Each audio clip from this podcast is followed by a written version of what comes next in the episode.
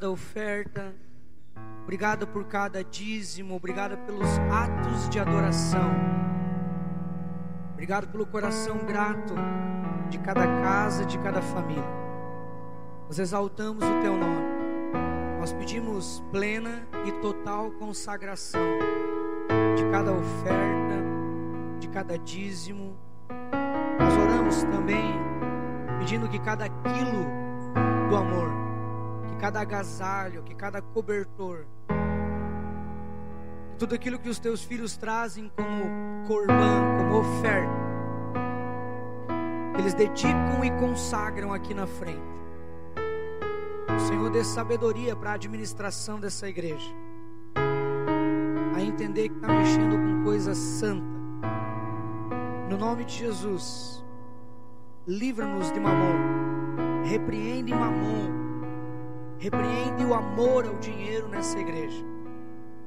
Nos faz um ministério mais sério do que somos, com transparência, com clareza e, acima de tudo, com idoneidade, internamente, bancária, contabilmente, a nível de receitas federais. Obrigado pelo CPF de cada irmão que está envolvido a diretoria dessa igreja. Pessoas que não precisavam, mas que entenderam a transparência que essa igreja lida com aquilo que o Senhor dá como direito de adoração aos teus filhos. Eu quero pedir que isso prevaleça, permaneça. Em nome de Jesus, diga amém. Quero convidar você a abrir a Bíblia comigo.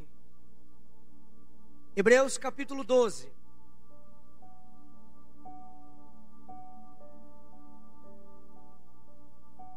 Nós estamos no meio de uma série de mensagens intitulada Nossas Armas para a Guerra. Alguns domingos atrás iniciamos, e também nos momentos que nós estamos reunidos como igreja, na plataforma da internet. Começamos a falar de quem nós somos, começamos a falar da nossa estrutura, dos caminhos, das bases e dos fundamentos que nos trouxeram até onde nós estamos. Embora por revelação da parte do Espírito temos convicção em Deus que ainda estamos aquém, longe da onde o Senhor deseja que estejamos, que é muito maior. Haverá um maior nível de multiplicação, haverá um maior nível de crescimento, haverá um maior nível de unção, haverá um maior nível de avanço de uma igreja que prospera, não retrocede. Haverá um maior nível de revelação da parte do Pai. E nós precisamos avançar olhando para o novo. E nós precisamos nos desembaraçar daquilo que nos impede de avançar. Porém, nunca, em absoluto, nos esquecendo dos valores e das armas que já nos foram dadas, e que ainda tem um poder bélico, que ainda tem um poder de estratagema, que ainda tem um poder de fazer você um vencedor em todas as esferas da tua vida. Quando nós falamos de armas, embora o poder bélico e o poder de armamento todos os dias se renova, nós falamos de armas antigas. Estamos ministrando aquilo que nós chamamos de fundamentos, de veredas antigas, que são imutáveis. Eu preguei na semana passada e disse que nós somos um povo da fé. E essa é a nossa arma que vence o mundo, disse João, a nossa fé.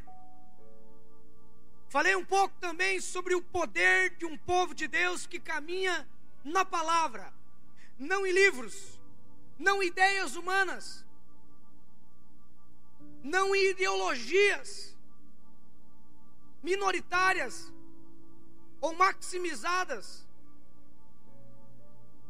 Nós nos submetemos a uma direção que vem dos homens de Deus, mas se ela se contrapor às Escrituras, de imediato nós refutamos e não temos medo de chamá-lo de herege.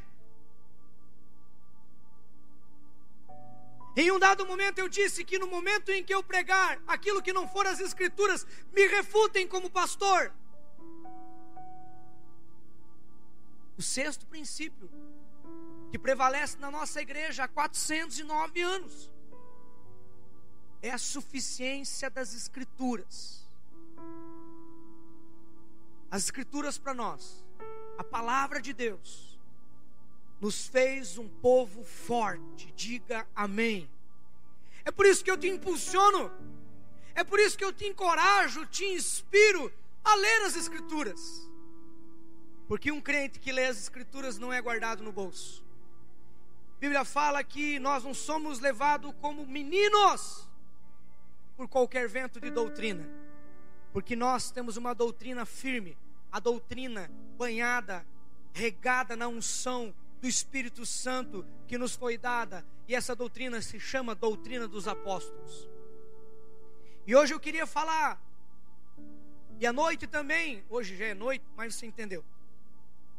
Nesse primeiro culto e no culto secundário também, falaremos sobre esse fundamento, sobre essa arma que eu e você estamos ignorando.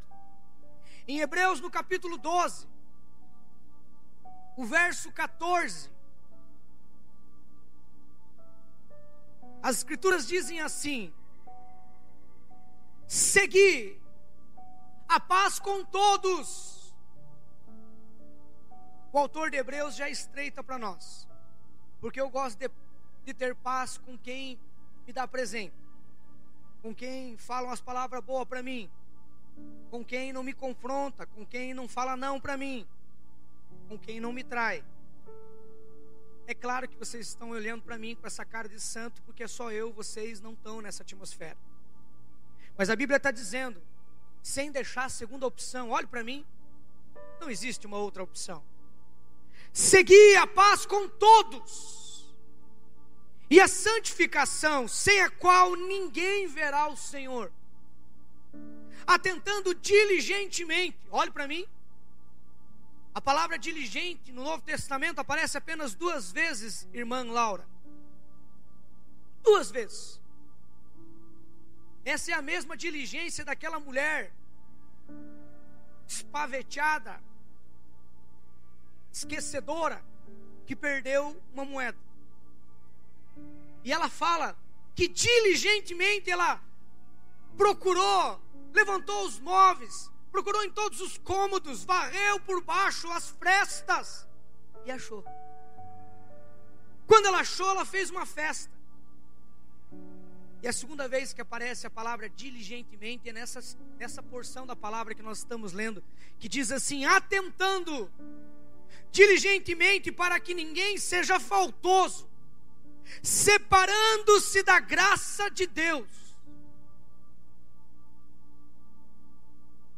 E a Bíblia diz: nem haja nenhuma raiz de amargura brotando em seu coração, vos perturbe muitíssimo. E por meio dela, muitos venham ser contaminados. Aqui há um prefixo de referência simples. Particularmente eu entendo que foi Paulo que escreveu Hebreus, você não precisa concordar. Mas eu creio que o autor de Hebreus está dizendo o seguinte: a referência que você pode se afastar da graça de Deus se chama amargura, ira, ódio, falta de perdão. E ele diz mais além. Ele diz assim: isso pode perturbar o teu sono, perturbar o teu coração. E o que é pior, por meio dela, a Bíblia, irmãos, por meio dela, muitos sejam contaminados. Nem que haja algum impuro, profano, como foi Esaú, o qual, pelo prato de lentilha, pelo repasto, vendeu o seu direito de primogenitura. Olhe para mim, o autor está dizendo o seguinte: tem muita gente vendendo o seu direito de ser filho, vendendo pelos valores do mundo,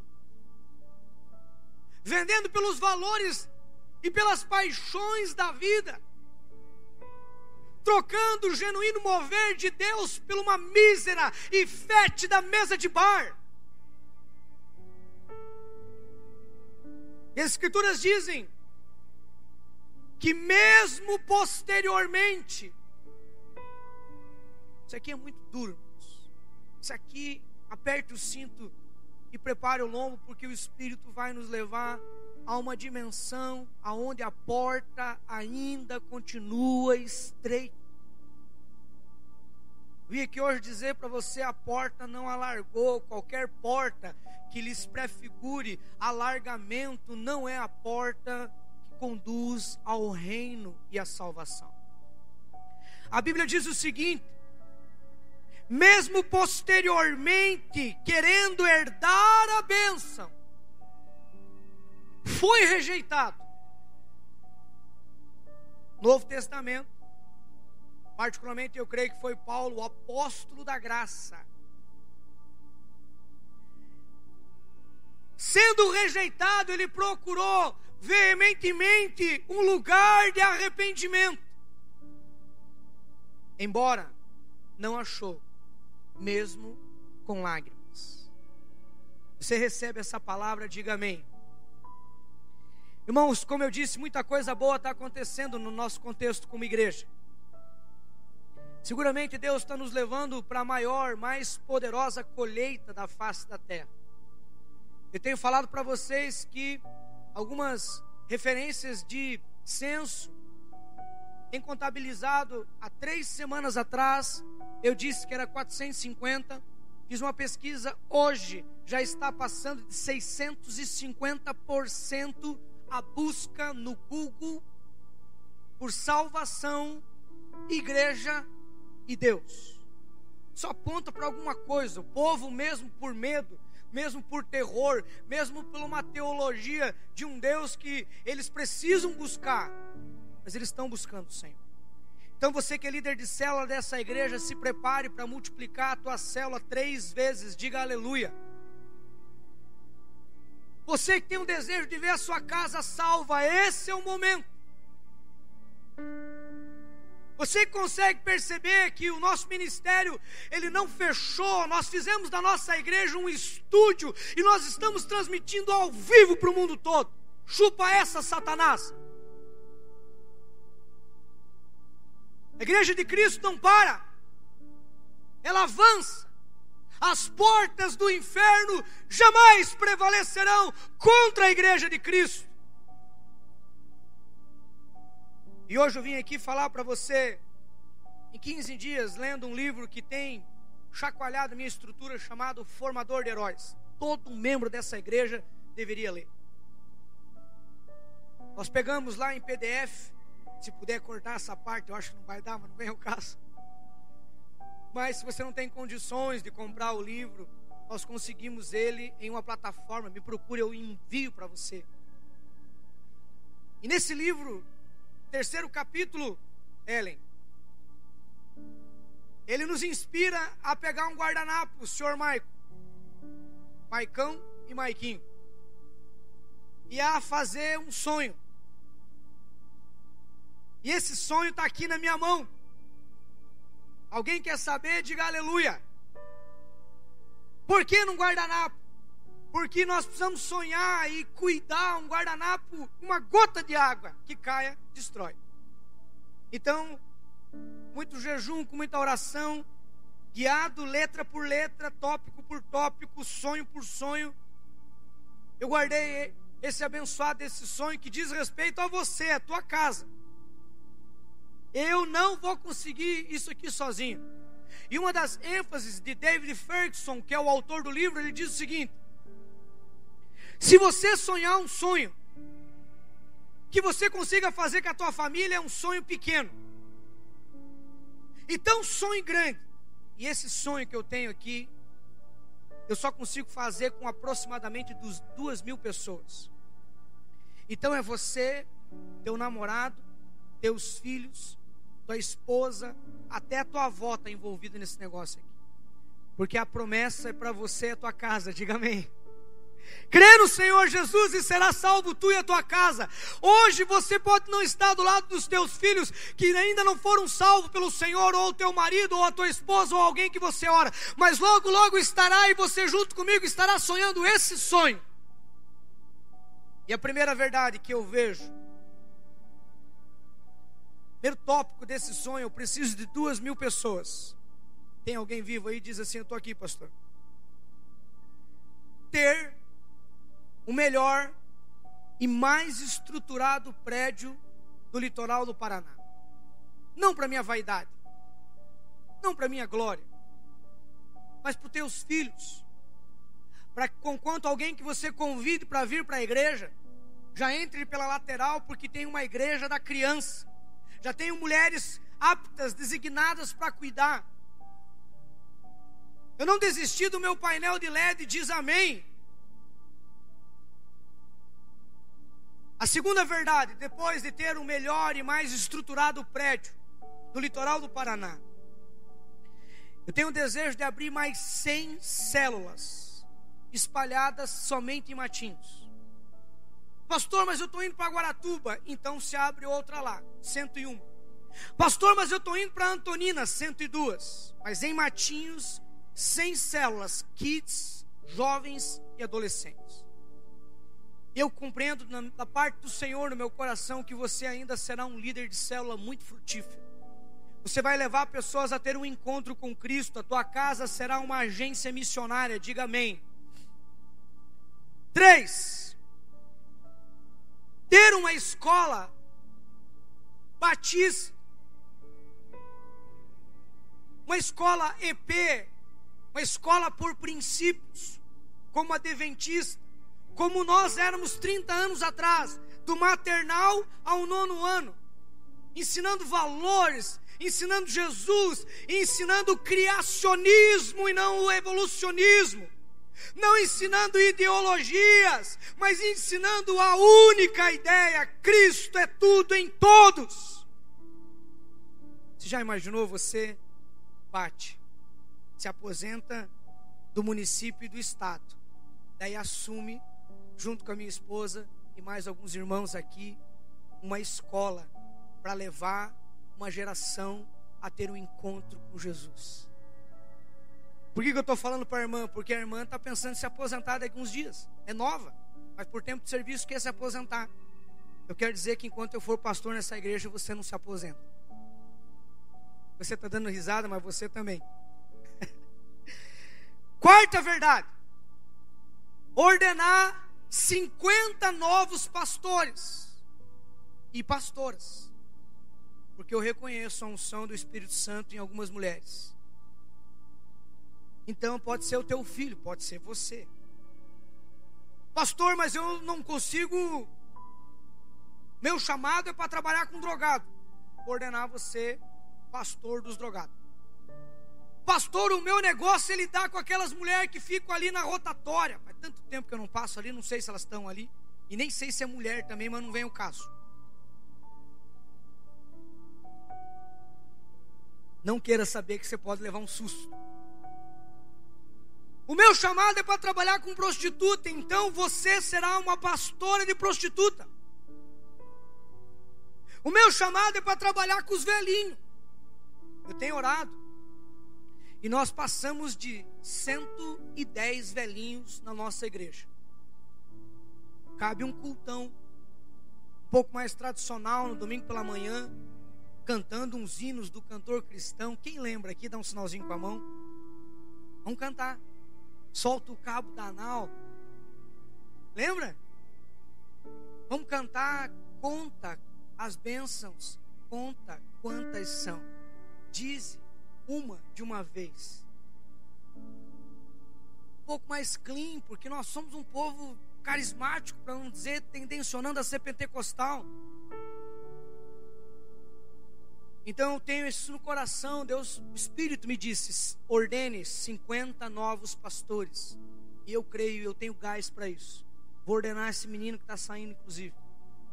Os meus filhos serão pastores no Brasil, diga amém. Quinta realidade. Quinta fragmentação do sonho que Deus me deu, que envolve você, diga aleluia. Criar uma rede de apoio mútuo a igrejas pequenas, cujos pastores são simplórios, não foram capacitados, não têm treinamento. Falava com o vice-presidente dessa igreja, o irmão José, um menino que se converteu aqui, Maico, dois anos atrás foi embora para Maringá. E ele me disse assim: o pastor José está me dando tudo o que vocês têm aí. Eu falei: como que é isso? Primeiro, olha essas fotos, pastor. Me mandou Samuel seis fotos com seis células. A menor célula dele tinha 24 pessoas. Então ele precisa de treinamento, ele precisa de capacitação. Essa semana o nosso sonoplasta foi numa igreja que ele falou assim, pastor, o som daquela igreja lá eu dou glória a Deus pelo nosso. Parecia que aqui tinha uma colmeia de abelha e aqui um enxame daquele zangão. Não tinha potência, não tinha microfone caro, não tinha uma câmera cara, não tinha sub, não tinha delay.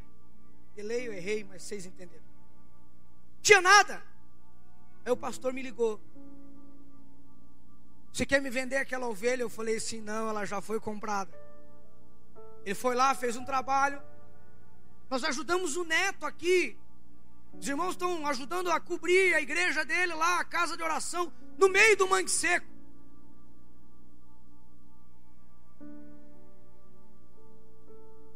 Então criaram uma rede onde esses pastores sejam supridos e cuidados. Tem muito pastor que não tem outro pastor, e pastor que não tem pastor quebra a cara. Pastor não pode caminhar sozinho. E a última delas, treinar as pessoas, preparar, gerar uma mentalidade profética de reino para elas ocuparem as esferas para além dos muros da igreja, em cargos políticos, em secretarias municipais, estaduais, em partidos corrompidos. Me lembrei do meu primeiro ministério, e eu falei para um irmão assim, falei, irmão, quando você vai largar esse partido que advoga o aborto? Quando que você vai largar esse partido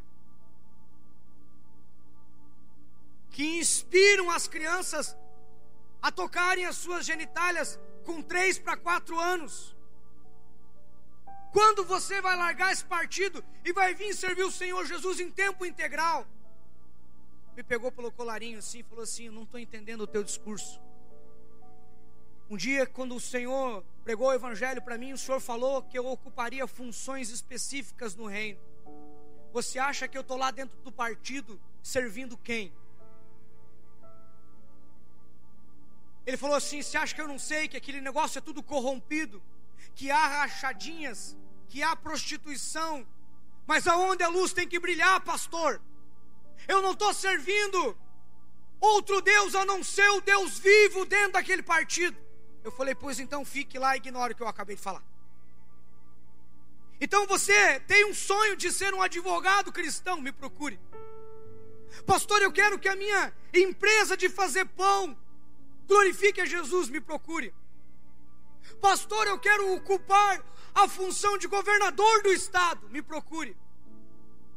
Eu consigo entender que o Senhor vai gerar em nós essa mentalidade poderosa de ocuparmos funções e levantarmos uma bandeira dizendo: aqui tem um servo do Deus Altíssimo, em todas as áreas e em todas as funções. E esse tempo e esse relógio não me ajuda, diga aleluia. Ore para que o tempo pare, irmãos. Porque agora que eu quero pregar, diga amém. Deus me disse que nós vamos conquistar tudo isso, irmã Nata. O Senhor falou no meu coração e fiel é aquele que prometeu, diga amém.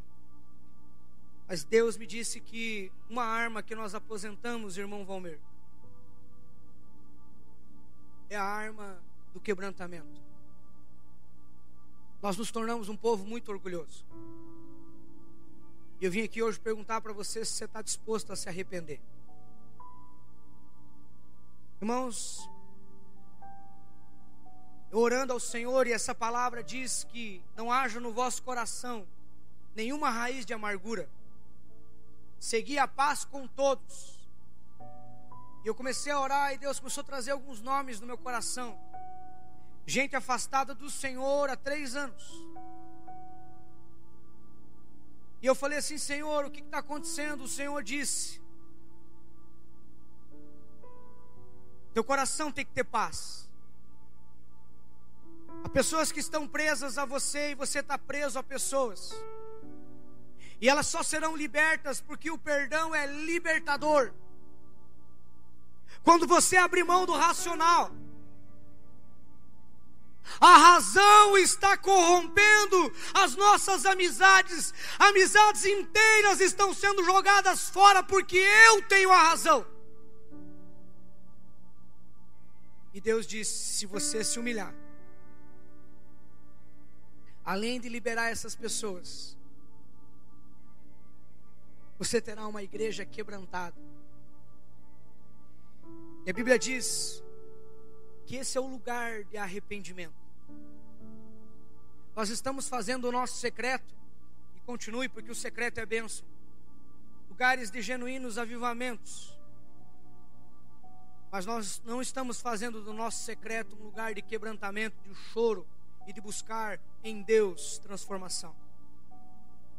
Eu entendi que nós fizemos uma pequena troca e talvez essa troca precisa ser retrocada, reorganizada. Nós trocamos o lugar do secreto, aonde era para eu e você chorar. Buscar-me-eis e me achareis quando vocês me buscarem de todo o vosso coração. Humilhai-vos debaixo da poderosa mão de Deus, para que a seu tempo ele vos exalte. E nós entramos no nosso secreto dizendo: Me dá poder, me dá fogo, Enche-me do teu espírito. Eu quero quebrar tudo quando eu pegar aquele microfone. Eu quero, de uma forma excelente, dançar. Eu quero tocar. Eu quero liderar. Nós só queremos. E o Senhor disse para mim assim: troque o querer pelo dar. Eu queria fazer e queria munir você, fazer da tua casa um lugar de arrependimento. E o Espírito Santo já está ministrando no teu coração como ministrou no meu. Olhe para mim. O Espírito Santo ministrou no meu coração uma coisa simples. Ele me disse: 56 pessoas. Você precisa pedir perdão. Comece pelas mensagens. Comece pelas ligações.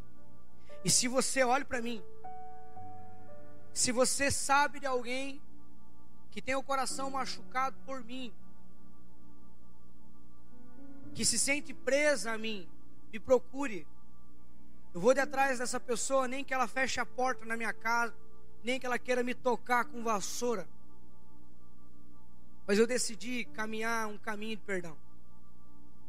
Essa é uma arma que Deus quer restaurar e resgatar no nosso meio.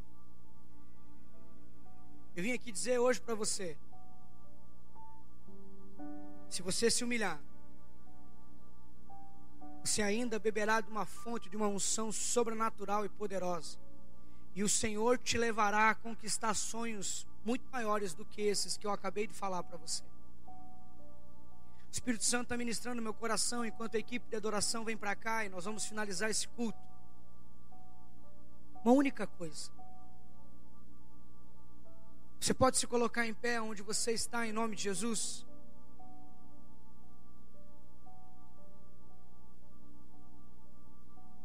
Coloque as duas mãos no teu coração.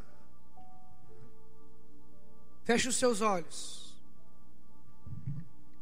Segui a paz com todos. Cuide para que no vosso meio não brote raiz de amargura. Queria que você começasse a orar agora falando: Senhor, quem é que está preso a mim? Quem é que eu tenho que dar perdão e receber perdão? Comece a falar: Senhor, eu não quero caminhar com a cabeça erguida, arrogantemente. Senhor, eu quero ser quebrantado na tua presença, porque o quebrantamento libera unção, o quebrantamento libera graça. Há áreas da tua vida, diz o Senhor, que estão obstruídas, porque o teu coração está fechado.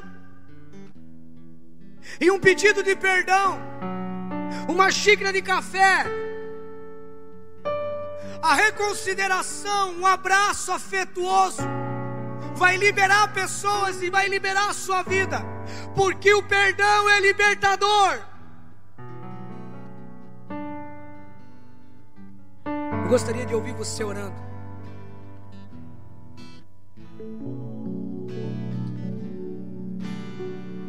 Vamos lá.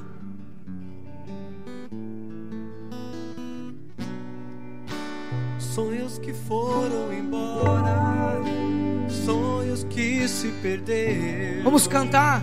Que era festa e agora. Levante as suas mãos em adoração. Tudo que já morreu. Esse é o teu fim. Não é o que Deus planejou. Levante-se do chão, pega o clamor.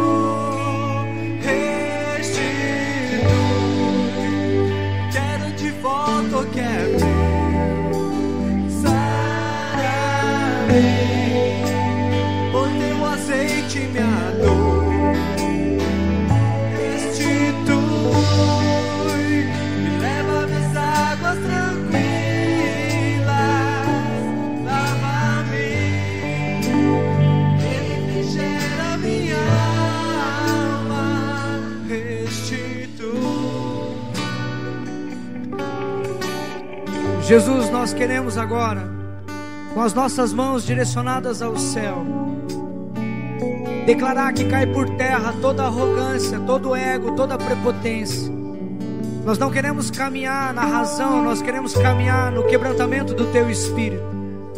Eu quero pedir, Jesus, que cada homem, que cada mulher que aqui está, receba o direcionamento do teu espírito de nomes, de famílias, de pessoas inteiras para se reconciliarem, para liberar perdão e para receber perdão. Faz de nós uma comunidade do perdão, Jesus. Faz de nós família que se perdoa, que se ama, que deixa de lado. Gera em nós quebrantamento em nome de Jesus.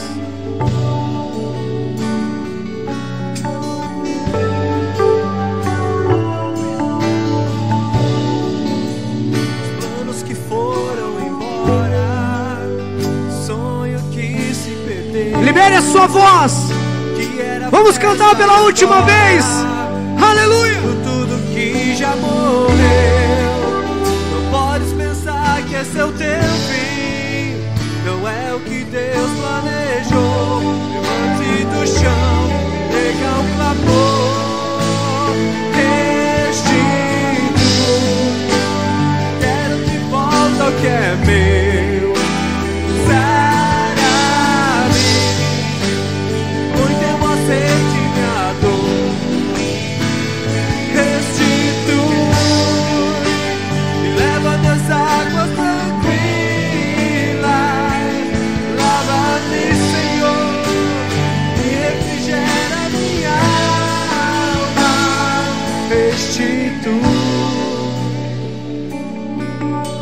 Levante as suas mãos em direção ao céu.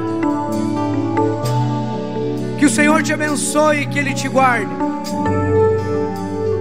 Que essa semana seja uma semana de restituição de antigas amizades. Que antigos irmãos te procurem, que você procure antigos irmãos. Que no decorrer dessa semana o Espírito Santo lembre de pessoas de coisas, situações, circunstâncias que ficaram mal resolvidas na tua vida. E Ele te encha de poder e de autoridade e de unção, de quebrantamento, a fim de que isso se torne uma reconciliação. Que o Senhor te abençoe e que Ele te guarde. Que Ele faça resplandecer o rosto sobre você, te trate com bondade, com graça, com paz. Que a tua semana seja uma semana cheia e repleta de vitórias. Que o Senhor te abençoe do alto da cabeça, a planta dos pés. Bom, na paz do Senhor.